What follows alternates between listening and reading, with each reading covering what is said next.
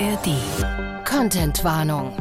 Wir möchten darauf aufmerksam machen, dass dieser Podcast wahre Verbrechen und Kriminalfälle thematisiert und Schilderungen von Gewalt und Sex enthält. Das kann für einige von euch belastend sein.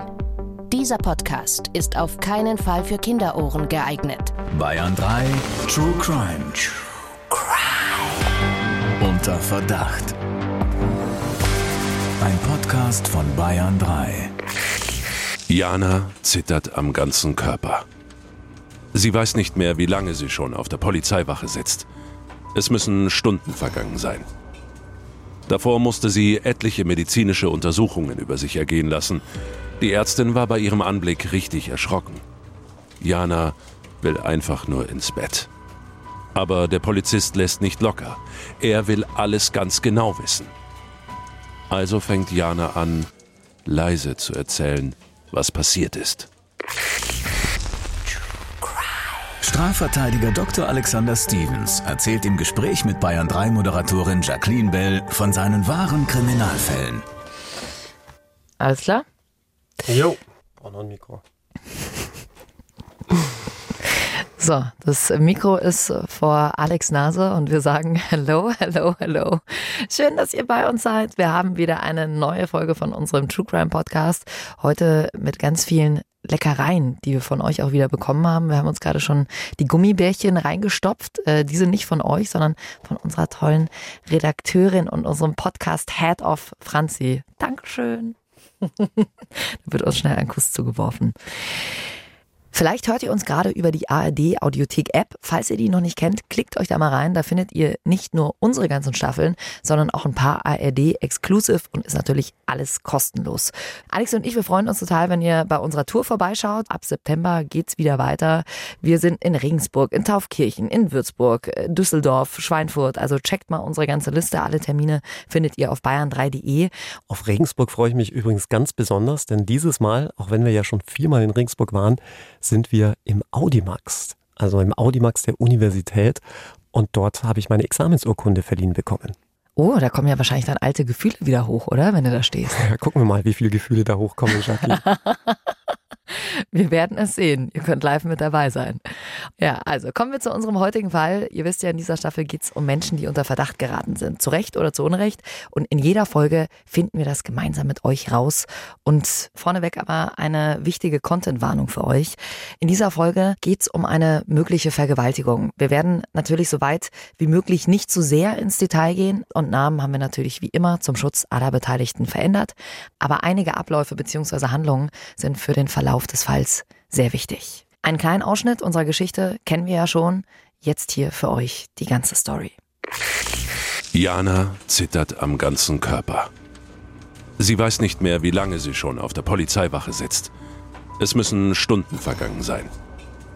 Davor musste sie etliche medizinische Untersuchungen über sich ergehen lassen. Die Ärztin war bei ihrem Anblick richtig erschrocken. Jana will einfach nur ins Bett. Aber der Polizist lässt nicht locker. Er will alles ganz genau wissen. Also fängt Jana an, leise zu erzählen, was passiert ist. Es hätte eigentlich ein schöner Abend zu zweit werden sollen. Jana hatte extra für ihren Mann Tom gekocht, den Tisch gedeckt und sich ein hübsches Kleid angezogen. Das Essen habe Tom aber nicht geschmeckt. Er sei daraufhin regelrecht ausgeflippt. Er habe ihren Kopf genommen und ihr Gesicht in das Essen auf ihrem Teller gedrückt, bis sie keine Luft mehr bekommen habe. Dann wollte er Sex, aber ich war eigentlich überhaupt nicht in Stimmung. Ich hatte auch meine Tage, aber er wollte trotzdem, erzählt Jana weiter. Tom habe sie dann an den Haaren gepackt und ins Wohnzimmer gezogen, Richtung Couch. Er habe ihr eine Plastiktüte über den Kopf gezogen, weil es ihn errege, wenn sie keine Luft bekomme. Eine seiner Sexfantasien. Tom mag Pornos, in denen Frauen möglichst viele Schmerzen zugefügt werden. Ich muss mir diese Filme immer wieder mit ihm ansehen. Da werden Frauen dann teilweise riesige Dildos in sämtliche Körperöffnungen geschoben, berichtet Jana leise weiter. Und genau diese Fantasien habe Tom dann ausleben wollen. Er habe ihr erst einen Dildo in den Mund gesteckt, dann habe er seinen Baseballschläger geholt, vor dem sie so Angst habe. Ob Tom sie mit dem Baseballschläger geschlagen habe, will der Polizist von Jana wissen. Sie schüttelt den Kopf. Nein, sagt Jana. Er hat mich damit anal vergewaltigt. Ich weiß nicht, wie es euch geht, aber mir ist fast ein bisschen schlecht nach dieser Geschichte. Wir haben hier, wie gesagt, alles, was ging, an Details rausgelassen von Janas Aussage, aber manche Punkte sind einfach zum Verständnis äh, und auch juristisch hier in unserem Fall wichtig. Was für eine schreckliche Geschichte die Jana da erlebt hat und die sie vor allem auch nochmal erzählen muss. Also dieser Moment, dass du dich nochmal untersuchen lassen musst, dass du vor der Polizei sitzt, das ist doch furchtbar. Ja, wir haben ja auch schon sehr häufig über genau dieses Phänomen gesprochen, der sogenannten Sekundärviktimisierung, dass man also quasi dadurch, dass man das erzählen muss, nochmal zum Opfer wird, mhm. weil man das Ganze psychisch nochmal durchlebt. Aber der Justiz, den Ermittlungsbehörden sind ja da die Hände gebunden. Es geht ja gar nicht anders. Man muss ja wissen, was passiert ist. Und all diejenigen, die unseren ersten gemeinsamen Podcast kennen, Aussage gegen Aussage, wissen ja auch, dass die Aussagegenese, also die Entwicklung der Aussage auch extrem wichtig ist, um festzustellen, wird man hier mit der Wahrheit bedient oder ist vielleicht hier etwas hinzugedichtet worden, hat sich die Erinnerung verfälscht. Es ist ja mitnichten immer so, dass wenn Aussagen falsch sind, das bewusst falsche Aussagen sind. Das ist tatsächlich eher seltener der Fall, sondern die häufigsten Fälle von falschen Aussagen sind im Übrigen Aussagen, die sich durch Erinnerungsverfälschungen entwickelt haben, zum Beispiel durch Therapien, durch mhm. Hypnose. Auch das haben wir immer wieder vor Gericht, dass Leute sich in Hypnose begeben und dadurch Erinnerungen verfälscht werden, aber auch sehr häufig, indem einem durch Dritte Dinge eingeredet werden, die man dann verinnerlicht. Heißt, dass man auch zum Beispiel bei einer Therapie mit dem Therapeuten darüber spricht und plötzlich die Situation irgendwie anders erlebt hat? Ganz genau, und deswegen empfehlen Strafjuristen auch Therapien, wenn möglich, erst nach dem Strafverfahren mhm. zu beginnen. Schon allein, um die ganzen unangenehmen Einflüsse, die ein solches Strafverfahren zweifelsohne hat, mit aufarbeiten zu können, aber auch um keine Erinnerungsverfälschungen zu kreieren. Aber in unserem Fall spielt das eigentlich alles keine Rolle, denn sie wurde ja unmittelbar, nachdem das passiert sein soll, von der Polizei befragt. Ja, fassen wir nochmal zusammen. Also Jana sagt, ihr Mann habe sie vergewaltigt und ihr Gewalt angetan. Und leider zeigen die Zahlen, Alex, ja, dass häusliche Gewalt in Deutschland leider keine Seltenheit ist. Ganz und gar nicht. In Deutschland sind die Zahlen sogar noch gestiegen. Im Jahr 2022 gab es bundesweit fast 180.000 Opfer von häuslicher Gewalt. Das sind 9,3 Prozent mehr als im Vorjahr. Die Dunkelziffer dürfte natürlich exorbitant höher sein, denn in den meisten Fällen häuslicher Gewalt sind die Täter der eigene Partner, Ex-Partner, Familienangehörige. Und da ist natürlich die Hemmschwelle nochmal extrem höher, jemanden anzuzeigen. Und laut dieser Statistik sind auch zwei Drittel aller Opfer Frauen. Mhm. Vielleicht ist in dem Zusammenhang auch nochmal ganz wichtig zu erwähnen, dass sich natürlich in den letzten Jahren, Jahrzehnten das öffentliche Bewusstsein für die Notwendigkeit entwickelt hat, Gewalt gegen Frauen entgegenzutreten, es ernst zu nehmen. Nicht zuletzt auch durch Sensibilisierung in den Medien, aber auch vor allem eine deutlich verbesserte Praxis im Umgang mit den Opfern, also auch bei Polizei und Justiz. Es hat sich ja auch auf Gesetzgebungsebene sehr viel getan. Stichwort Opferschutz haben wir ja auch schon drüber gesprochen. Mhm. Aber ein Punkt ist mir dabei noch ganz wichtig. Die Männer, die bleiben als Opfer bislang weitestgehend unberücksichtigt. Und ich kann dir auch aus der eigenen Praxiserfahrung sagen, es gibt durchaus auch Männer, die häusliche Gewalt erleben, wenngleich es sich bei den Männern ein bisschen anders darstellt. Da ist es gar nicht so häufig physische Gewalt, obwohl ich das auch schon erlebt hatte. Ich hatte mal einen Fall, da hatte die Ehefrau einen ganzen Besteckkasten nach ihrem Mann geworfen. Hm. Also da hätte man sicherlich auch in Richtung versuchtes Tötungsdelikt ermitteln können, hat man aber nicht. Und immer dann, wenn ich mit betroffenen Männern spreche, sagen sie, dass sie extreme Hemmungen haben, sowas anzuzeigen, weil sie gelten doch als das starke Geschlecht. Klar. Man kann sich doch als Mann wehren. Und in dem Zusammenhang gab es eine Studie des Bundesfamilienministeriums, ist zwar schon ein bisschen her, aus dem Jahr 2004, aber dort wurde festgestellt, dass jedem fünften Mann von der Partnerin aus Eifersucht der Kontakt zu Freunden oder Bekannten untersagt wurde. Jeder Sechste wurde überwacht, etwa durch Kontrolle von Post, Telefonaten oder E-Mails. Oder die Täterinnen schrieben den Männern vor, was sie zu tun und zu lassen hätten. Also es geht mehr in eine psychische als in eine physische Schiene. Also mhm. es gibt auch Gewalt gegen Männer. Ich finde, das muss man an der Stelle auch erwähnen.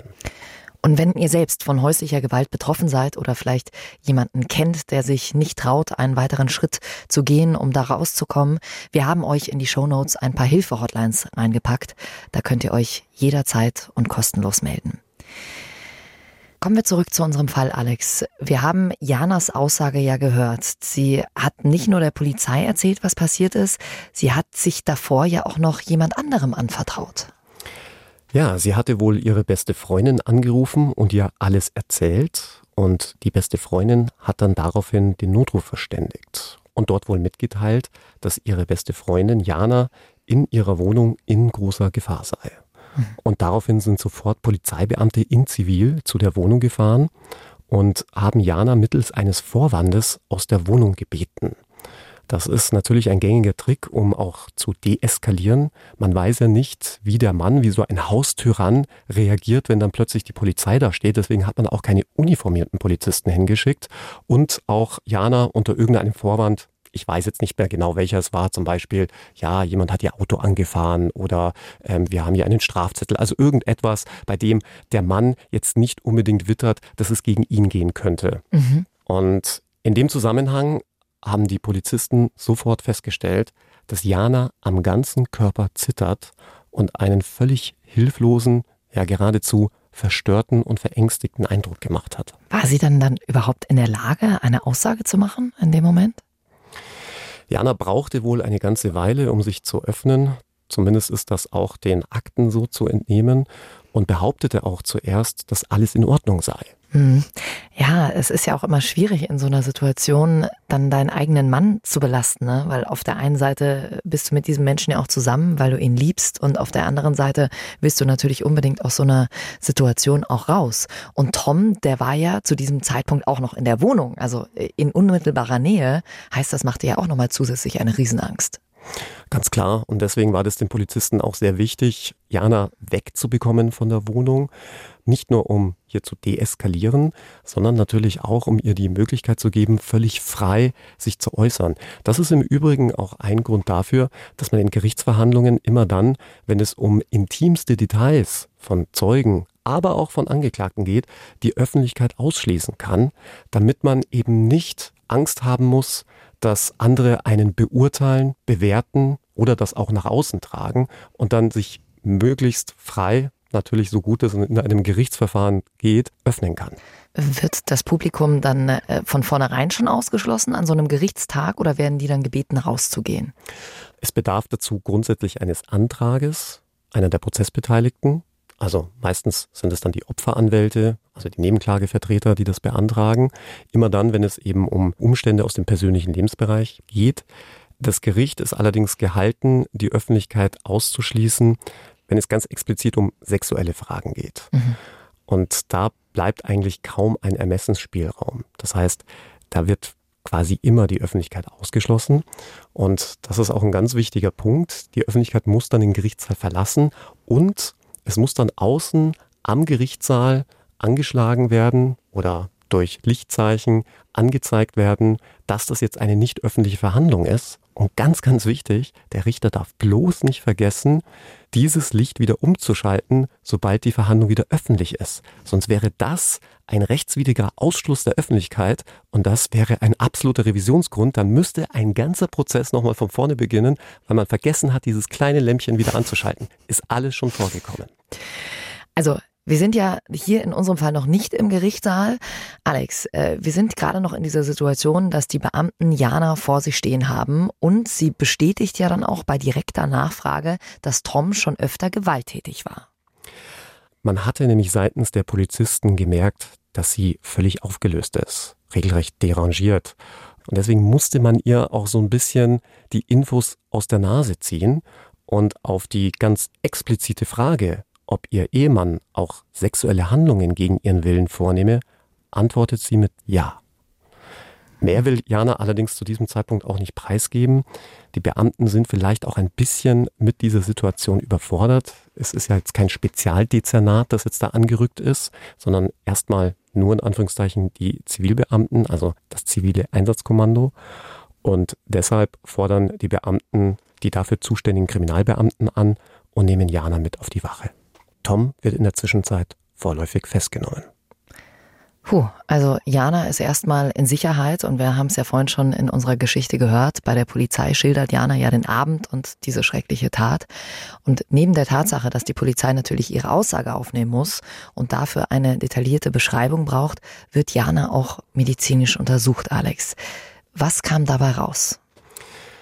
Ja, vielleicht auch an der Stelle nochmal kurz die Erklärung. Diese medizinische, diese gerichtsmedizinische Untersuchung ist absolut notwendig um Janas Aussage zu verifizieren. Es ist natürlich immer gut, wenn sich Indizien ergeben, die eine Aussage bestätigen, denn dann hat die Aussage ein viel stärkeres Gewicht. Unsere Podcast-Hörerinnen und Hörer wissen ja, vor allem aus unserem Podcast Aussage gegen Aussage, dass es eine sehr schwierige Konstellation ist, getreu dem Motto, wem soll man denn glauben, wenn Aussage gegen Aussage steht. Mhm. Und Janas Schilderungen, die können bei der körperlichen Untersuchung von der Rechtsmedizinerin bestätigt werden. Es wurden nämlich unter anderem Fissuren festgestellt, also kleinste Risse im Analbereich, die unter normalen Umständen so nicht auftreten würden. Das ließ sich plausibel mit diesem Tatgeschehen des Einführens eines Baseballschlägers bestätigen. Okay, dann fassen wir nochmal zusammen. Die gerichtsmedizinische Untersuchung stützt also Janas Version, beziehungsweise die Verletzungen passen zu ihren Schilderungen. Da muss ich ganz ehrlich sagen, das ist für mich eine ziemlich klare Sache jetzt in diesem Moment. Aber Jana, die du ja anwaltlich vertreten hast, hatte trotzdem total große Angst, dass ihr nicht geglaubt wird. Ja, schon während der körperlichen Untersuchung bei der Rechtsmedizin hat sie immer wieder heftig zu zittern begonnen und dabei die anwesende Kriminalbeamtin gefragt, ob ihr Ehemann inzwischen von der Anzeige erfahren habe, hatte also da total Angst davor, ob er jetzt in Untersuchungshaft käme und ob er sich möglicherweise direkt bei ihr rächen könne. Sie äußert auch ihre Befürchtung, dass der Haftrichter den Täter einfach wieder entlassen würde. Und im Zuge dieser Schilderungen vermerkt die Kriminalkommissarin auch Vorwürfe der Geschädigten an sich selbst. Also ob sie sich vielleicht doch nicht ausreichend gewehrt habe. Und das ist ja wissen wir ja auch mittlerweile, eines der klassischen Anzeichen für die Glaubhaftigkeit einer Aussage. Denn welcher Lügner würde sich denn selbst Vorwürfe machen und seine eigene Geschichte, wenn du so willst, so ein bisschen in Misskredit bringen? Hm. Ja, das ist, glaube ich, oft so bei Opfern von häuslicher Gewalt, dass sie die Schuld auch erstmal bei sich suchen, wo man als Außenstehender sagt, ey, was, wie kommst du überhaupt auf solche Gedanken? Aber das kannst du als Anwalt wahrscheinlich auch bestätigen, oder? Es kommt immer wieder vor kommt immer wieder vor. Wir hatten es ja auch bei unserer Influencer-Folge. Dieses Verhalten wirkt, wie du richtig sagst, im ersten Moment vielleicht nicht nachvollziehbar, ist aber gerade auch bei Opfern sexueller Gewalt nicht unüblich, mhm. denn man kann in diesen Situationen oftmals auch gar nicht rational reagieren. Also bei der Tat schon gar nicht, aber auch weil es so häufig so ein enges Näheverhältnis zwischen Täter und Opfer gibt. Und viele machen deshalb auch noch vor der ersten richterlichen Vernehmung von ihrem Zeugnisverweigerungsrecht Gebrauch, denn als Ehepartner oder Verlobte hat man selbst bei schwersten Gewaltexzessen oder Vergewaltigungen nicht selten Mitleid mit dem eigenen Partner und wünscht ihm dann keine Strafe. Sei es in der Hoffnung, dass er sich jetzt endlich bessern wird oder schlicht, weil man ihn dennoch über alles liebt und macht dann von seinem sogenannten Zeugnisverweigerungsrecht Gebrauch. Und in unserem Fall spielt auch Jana tatsächlich kurz mit dem Gedanken, die Anzeige zurückzunehmen, also sprich jetzt ihre Aussage zu verweigern, was zur Folge hätte, dass all das, was sie bisher ausgesagt hat, nicht verwertet werden könnte.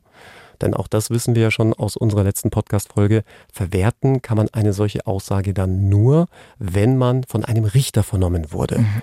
Wurde man nicht von einem Richter vernommen, ist diese Aussage nicht verwertbar, beziehungsweise um es vielleicht ganz korrekt zu sagen, die Aussage ist auch dann nicht verwertbar, wenn man von einem Richter vernommen wurde, aber man kann dann den Richter vernehmen und der kann dann berichten, was einem die Zeugin gesagt hat.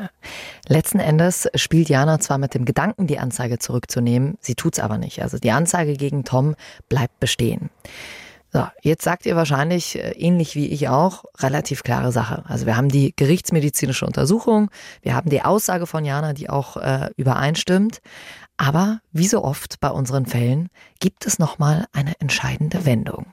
Und zwar, als Tom aussagt. Lasst uns zusammen reinhören, wie die Vernehmung abgelaufen ist. Tom sitzt in einem muffigen Vernehmungsraum einer Polizeidienststelle. Der Beamte ihm gegenüber sieht ihn prüfend an. Ich hab das nicht getan, es war ganz anders. Toms Mund fühlt sich staubtrocken an. Er kann kaum schlucken. Seine Hände sind nass und zittern. Er rutscht nervös auf seinem Stuhl herum. Sie wollte das auch, das müssen Sie mir glauben.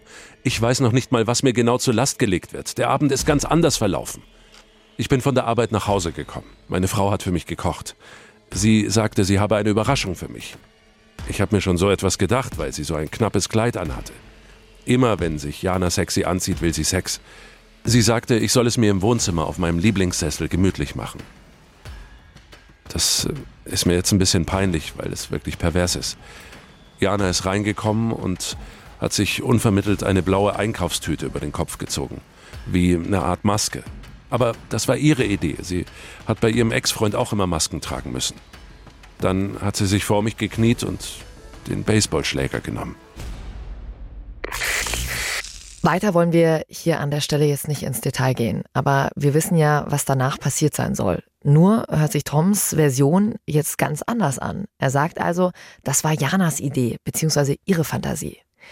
Was habt ihr für ein Gefühl? Wir haben auf der einen Seite die sehr detaillierte Aussage von Jana und es gibt ja auch noch die gerichtsmedizinische Untersuchung, die ja auch bestätigt hat, dass es diese Verletzungen gab. Und dann haben wir auf der anderen Seite Toms Aussage, die wieder was ganz anderes spiegelt. Alex, kommt das oft vor, wenn ein Vergewaltigungsvorwurf im Raum steht, dass dann plötzlich die Version des, ich sage jetzt hier mal, des Täters, des anderen, eine komplett andere ist? Naja, dass die Version eine komplett andere ist, hat man nicht so häufig. Meistens geht es dann im sogenannten Kerngeschehen auseinander, also sprich der eigentlichen sexuellen Handlung, denn in vielen Fällen wird die seitens des mutmaßlichen Täters als einvernehmlich geschildert und auf Seiten des mutmaßlichen Opfers als eben nicht einvernehmlich. Und das macht es ja auch für die Bewertung der Aussage so schwierig, denn natürlich kann eine Aussage dann sehr detailreich sein und damit ein Indiz dafür, dass das auch erlebnisbasiert ist. Wir erinnern uns, es ist ja sehr schwierig für das menschliche Gehirn, sich eine Story auswendig zu merken und dann da auch ganz viele Details immer präsent zu haben. Und ein Kriterium der Erlebnisbasiertheit einer Aussage ist ja zu gucken, inwieweit solche Aussagen, wenn sie mehrfach erfolgt sind, denn miteinander übereinstimmen, in sich schlüssig sind und so weiter. Nur das hat man ja dann tatsächlich erlebt, all das, was vor der sexuellen Handlung und vielleicht auch nach der sexuellen Handlung passiert ist. Und das macht es ja auch für die Aussagepsychologen so schwierig. Auf der anderen Seite ist es natürlich für einen echten Täter, nennen wir ihn jetzt mal, auch eine sehr dankbare Verteidigungsstrategie, einfach alles zu leugnen. Denn er weiß, in solchen Situationen, wenn Aussage gegen Aussage steht, steht man grundsätzlich mal vor einer Pattsituation. Denn nur weil man behauptet, Opfer einer Straftat geworden zu sein, kann man dem jetzt nicht mehr Glauben schenken als jemanden, der sagt, nee, das stimmt so nicht. Ich sage nur Stichwort Unschuldsvermutung. Und deswegen war es aus meiner Sicht auch nicht anders zu erwarten, dass Tom natürlich alles abstreiten würde. Und gerade im Sexualstrafrecht, das habe ich ja auch schon sehr häufig hier im Podcast erwähnt, ist es ja so, dass solche Delikte auf sittlich tiefster Stufe stehen. Also die mhm. werden gesellschaftspolitisch, aber auch in der Knasthierarchie noch unterhalb der Tötungsdelikte gesehen. Also noch weit darunter.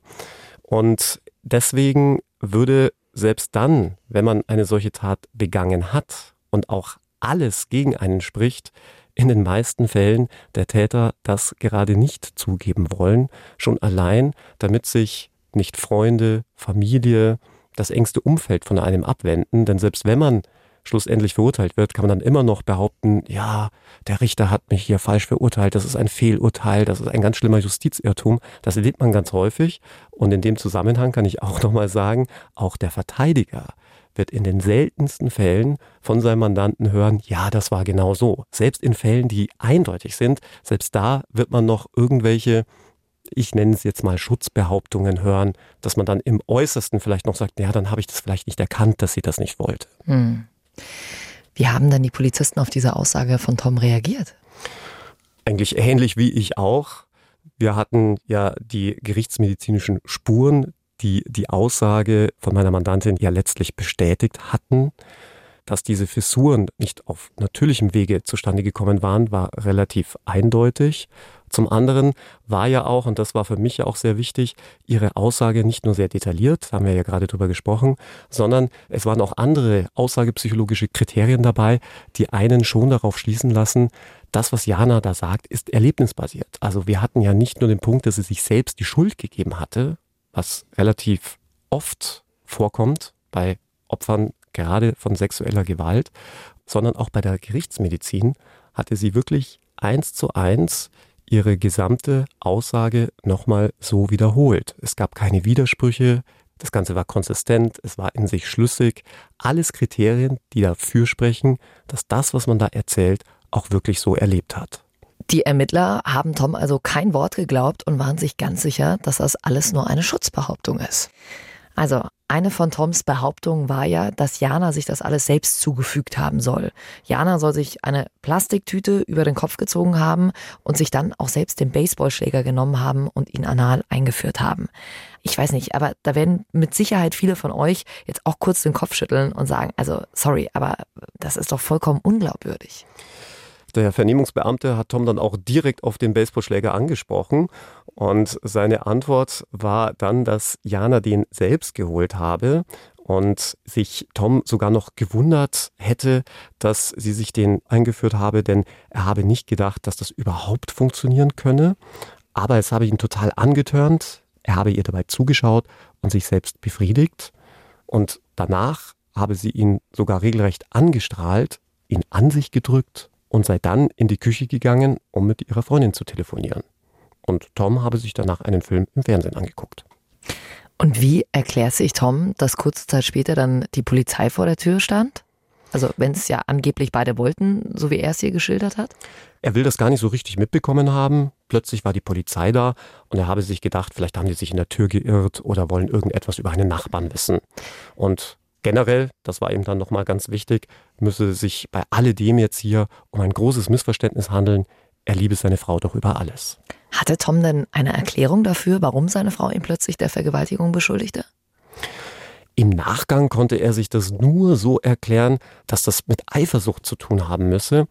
Denn offenbar hatte es in den Tagen zuvor eine SMS von Toms Kollegin gegeben und er und Jana hätten zwar drüber gelacht, aber Tom habe dann schon gemerkt, dass diese besagte SMS wohl bei Jana nicht so gut angekommen war. Hm. Also, ich meine, ich weiß, es gibt nichts, was es nicht gibt, seitdem wir diesen Podcast hier zusammen machen, aber wegen einer SMS einer Kollegin eine Vergewaltigung erfinden, also es klingt für mich vollkommen absurd. Du als Janas Anwalt, Alex, wie hast du Jana erlebt? Welchen Eindruck hat sie auf dich gemacht?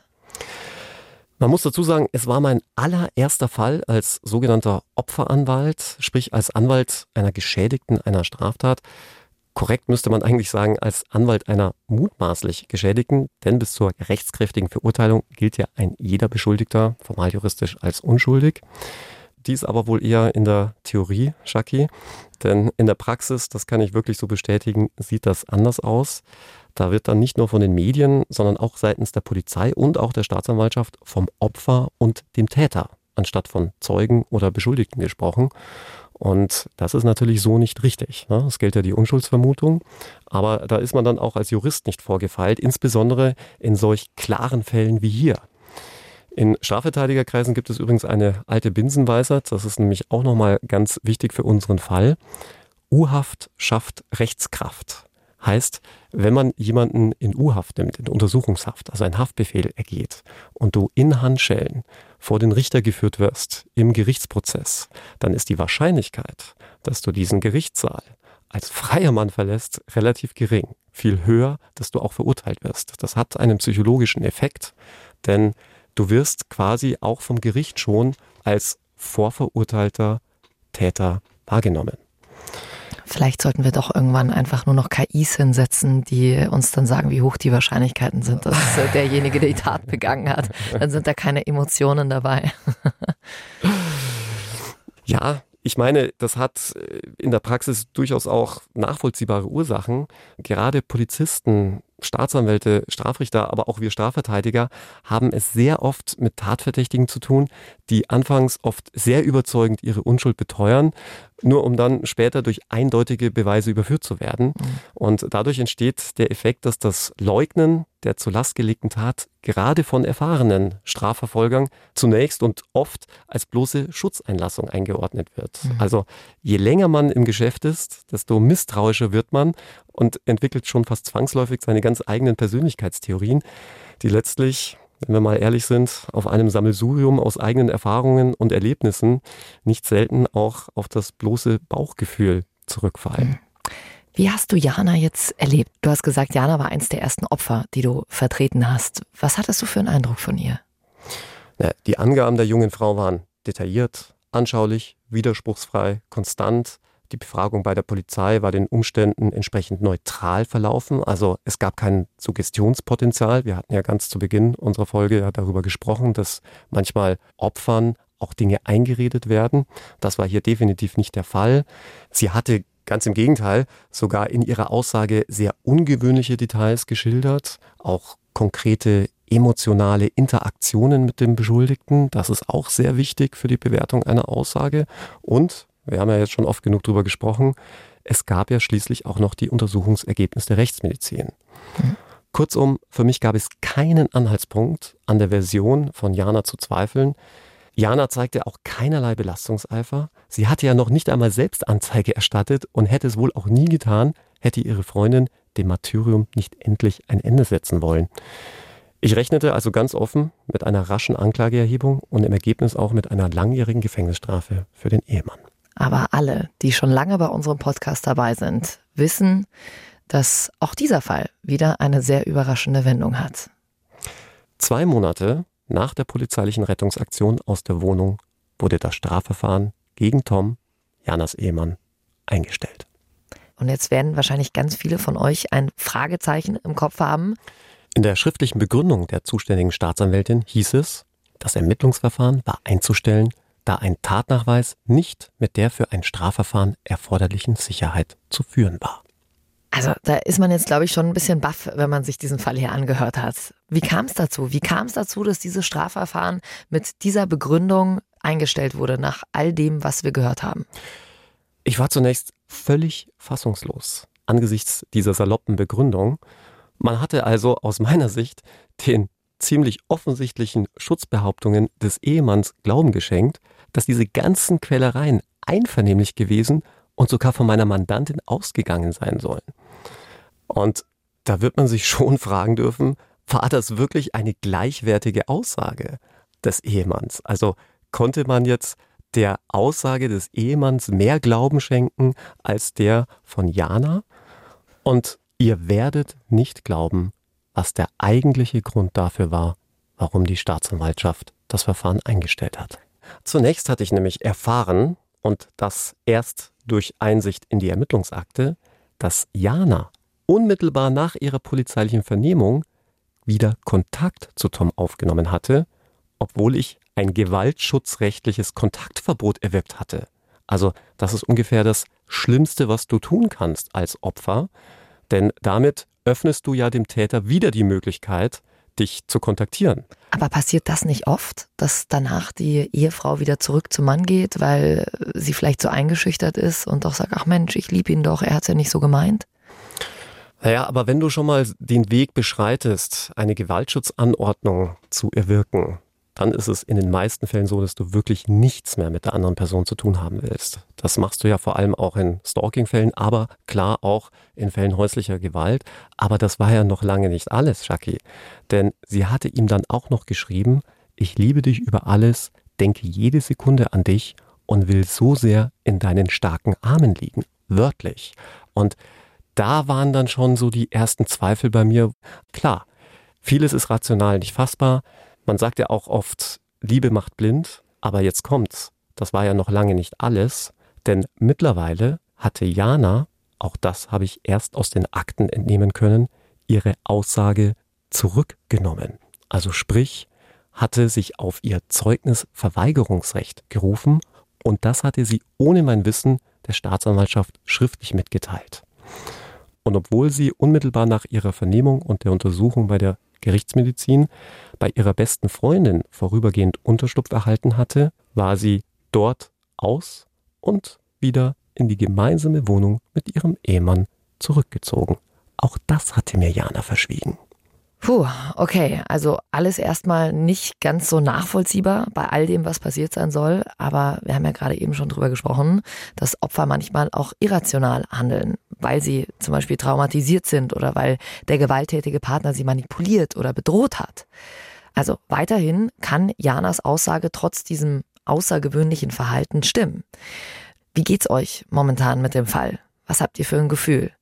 Sagt Jana die Wahrheit oder Tom? Jetzt ist etwas passiert in diesem Fall, da dachte ich mir, das, das gibt's doch nicht. Es ist ein Video aufgetaucht. Und über dieses Video waren die Ermittler rein zufällig gestolpert, als sie den Laptop von Tom untersucht haben. Tom hatte mit seiner Laptop-Kamera am fraglichen Tatabend ein Amateurvideo aufgenommen, das er allerdings bei seiner Vernehmung verschwiegen hatte. Entweder weil es ihm peinlich war oder weil er vielleicht nicht auffliegen wollte, seine Frau heimlich gefilmt zu haben. Und das, was auf dem Video zu sehen war, hat nochmal alles verändert. Auf dem Video sehen die Ermittler das Wohnzimmer der beiden. Tom sitzt in seinem Lieblingssessel, als Jana knapp bekleidet das Wohnzimmer betritt. Sie setzt sich auf die Couch, lacht und zieht sich unvermittelt eine blaue Plastiktüte über den Kopf. Sie fixiert die Tüte mit Klebeband und reißt ein Loch ein. Auf Höhe ihres Mundes. Durch die Öffnung schiebt sie sich selbst einen Dildo in den Mund. Während Tom sich selbst befriedigt, steht Jana auf, verlässt kurz den Raum und kommt mit einem Baseballschläger wieder. Sie kniet sich auf die Couch und führt sich den Baseballschläger selbst ein. Alex, wie ging es dir damals, als du von dem Inhalt des Videos erfahren hast? Naja, ein Video, das schlagartig aus dem Täter ein Opfer machte und aus dem Opfer eine Täterin. Ich gehe mal davon aus, dass du dir das Video als ihr Anwalt auch angesehen hast? Klar, ich muss ja wissen, um was es geht. Und mich hat es nicht weniger überrascht als dich und unsere Zuhörerinnen und Zuhörer vermutlich auch. Mhm. Alex, du sagst ja selbst als äh, Strafverteidiger, man muss immer alle Varianten durchgehen. Könnte es hier nicht auch eine Variante sein, dass Tom Jana so unter Druck gesetzt hat, dass sie das vielleicht für ihn gemacht hat, dass es auf dem Video nach ich mache das freiwillig aussieht und insgeheim hat er sie vor dem Video beziehungsweise nach dem Video bedroht? Ja, ich glaube, jetzt unterliegst aber auch du einer antizipierten Typisierung, also einem solchen psychologischen Effekt, denn du merkst selber, das hört sich schon konstruiert an. Es stand außer Frage, dass Jana Tom falsch verdächtigt hatte, denn nichts von dem, was sie beschrieben hatte, stimmte. Und da stellt sich natürlich die große Frage nach dem Warum. Warum soll Jana das getan haben? Warum hat sie ihren Mann Tom beschuldigt, sie vergewaltigt, sie misshandelt zu haben? Also die Ausmaße der Beschuldigung sind ja auch wirklich extrem. Das Anlügen der Freundin, Gerichtsmediziner, die man anlügt, sich selbst solche Verletzungen zuzufügen. Lag das tatsächlich an der SMS der Arbeitskollegin und ihrer Eifersucht? Ich weiß es nicht, Jackie, denn ich habe das Mandat, nachdem ich die Akte dann gelesen hatte, sofort niedergelegt, weil die Vertrauensbasis zu meiner Mandantin dadurch nachhaltig zerrüttet war. Im Nachgang denke ich, dass es möglicherweise eine psychische Erkrankung war, vielleicht auch ein unentdecktes Borderline-Syndrom. Hm. Das Video war jedenfalls der Grund, weshalb das Strafverfahren gegen Tom eingestellt wurde. Und Jana, äh, gab es da ein Strafverfahren gegen sie, weil sie Tom beschuldigt hat? Das sind ja schon heftige Vorwürfe. Ja, und man muss an dieser Stelle sagen, das kommt leider viel zu selten vor, dass Staatsanwaltschaften in Fällen klarer falscher Verdächtigung dann auch gegen die falschen Verdächtiger vorgehen. In dem Fall hat das die zuständige Staatsanwältin gemacht und ich finde, das ist auch richtig so. Jana ist in diesem Fall angeklagt und wegen falscher Verdächtigung auch verurteilt worden. Was mich bei dem Fall so sehr erschüttert, ist nicht nur die Geschichte an sich, also dass sich das jemand einfach ausgedacht hat, sondern vor allem, dass Jana damit so vielen anderen Opfern sexueller Gewalt schadet, die ja oft so große Angst haben, dass ihnen nicht geglaubt wird. Und durch so eine ja, Falschaussage wird sowas ja unterstützt. Absolut. Man muss an der Stelle sagen, ja, es gibt Falschbeschuldigungen, aber jetzt jedes mutmaßliche Opfer streng nach der Unschuldsvermutung zu behandeln und dadurch quasi unter den Generalverdacht der Falschbezichtigung zu stellen, wäre dann doch eher zynisch und würde auch der Praxis nicht gerecht werden. Ein derartiges Vorgehen wäre auch nicht effektiv, wenn man überhaupt noch darauf hoffen will, dass sich wahre Opfer den Ermittlungsbehörden anvertrauen. Die Sympathien der Polizei und Justiz liegen daher auch aus nachvollziehbaren Gründen oft im Schwerpunkt bei den mutmaßlichen Opfern sowie umgekehrt viele Strafverteidiger allzu viele ihrer Mandanten für Unschuldslämmer halten oder zumindest halten wollen. Doch gerade weil diese psychologischen Effekte, dass man so ein vorurteilendes Bauchgefühl hat, also diese antizipierte Typisierung, menschlich so gut nachvollziehbar ist, erweist es sich halt auch als eine der bedeutendsten Fehlerquellen im Strafverfahren. Und dazu muss ich nicht nur unseren Fall, den Badewannenmord mit Manfred Genditzki bemühen. Wenn ihr diese Folge übrigens noch nicht gehört habt, den Badewannenmord, der ja im Endeffekt gar kein Mord war, sondern ein Unfall. Ein Mann saß knapp 14 Jahre unschuldig im Gefängnis. Dann hört ihr gern nach in der ARD Audiothek App. Eine Sache ist mir zum Schluss hier aber nochmal sehr wichtig, damit hier kein schiefes Bild entsteht. In unserem heutigen Fall war es so, dass Tom zu Unrecht verdächtigt worden ist. Viel häufiger kommt es aber vor, dass Frauen tatsächlich Opfer häuslicher Gewalt werden und Angst davor haben, dass ihnen niemand glaubt und sie deshalb nichts sagen. Häusliche Gewalt ist real bei uns in Deutschland und ein Thema, über das wir sprechen müssen. Alex hatte die Zahlen ja vorhin schon erwähnt. Allein 180.000 Opfer gab es im vergangenen Jahr zu 80 Prozent Frauen und die Dunkelziffer liegt natürlich weit höher. Wenn ihr also Hilfe braucht, wir haben euch die Hilfe-Hotlines in unsere Shownotes reingepackt. Wendet euch sehr gern an sie. Alex, vielen, vielen Dank für den Fall, den du heute wieder mitgebracht hast. Und die nächste Folge wollen wir mal wieder euch widmen. Wir bekommen wirklich täglich so viele Fragen von euch rein. Wir haben auch auf unserer Tour so viele Fragen gesammelt. Also wir könnten, glaube ich, ganze Staffeln QA machen. Das machen wir natürlich nicht, aber nächste Folge ist es wieder soweit. Wenn euch jetzt also eine bestimmte Frage zu einer Folge auf der Zunge liegt oder ihr eine ganz allgemeine Frage an uns habt, dann schickt uns die sehr gern durch über den Bayern 3 Insta-Accounts. Und wenn ihr jetzt mit dieser Folge durch seid und vielleicht schon wieder ein bisschen traurig seid, dass ihr bis nächste Woche warten müsst, weil ihr vielleicht auch im Urlaub seid und gerade besonders viel Zeit habt, dann äh, hört mal rein in unsere Krimi-Hörspiele. Findet ihr in der ARD Audiothek App. Da gibt's zum Beispiel den Podcast Knallhart oder auch den Podcast Auf der Spur. Da könnt ihr mit Ermittlern wie Sherlock Holmes miträtseln. Das sind die ARD Ermittlerkrimis. Oder ihr habt vielleicht Lust, in tief verborgene Machenschaften einzutauchen, dann hört rein in Schlechte Gesellschaft, ARD Polit-Thriller. Also in der ARD Audiothek App nach Knallhart, Schlechte Gesellschaft oder Auf der Spur suchen. Dann seid ihr Krimi-Fans bestens versorgt für den Sommerurlaub. Und ich bin hier nur in bester Gesellschaft. Und das natürlich noch mit einer tollen Verabschiedung, oder, Alex? Ach nein. Ach nein. Ich warte nur drauf, bis du äh, nächstes Mal, wenn der Fall abgeschlossen ist, einfach sofort aus dem Studio rausrennst, damit du dir keine Verabschiedung mehr anhören musst. Also, die heutige Verabschiedung kommt von White Candle 75. Er schreibt, bei uns in Bern sagt man Tschüss Zähme. Für was steht Zähme? Ich glaube, es heißt zusammen. Tschüss zusammen ja, ich glaube, wir haben ein bisschen Nachholbedarf bei unserem Schweizerdeutsch, oder? Aber wir kommen ja bald in die Schweiz, nach Zürich im äh, Dezember. Mal schauen, was wir bis dahin können. Bayern 3 True Crime. True Crime. Unter Verdacht. Der Podcast mit Jacqueline Bell und Dr. Alexander Stevens.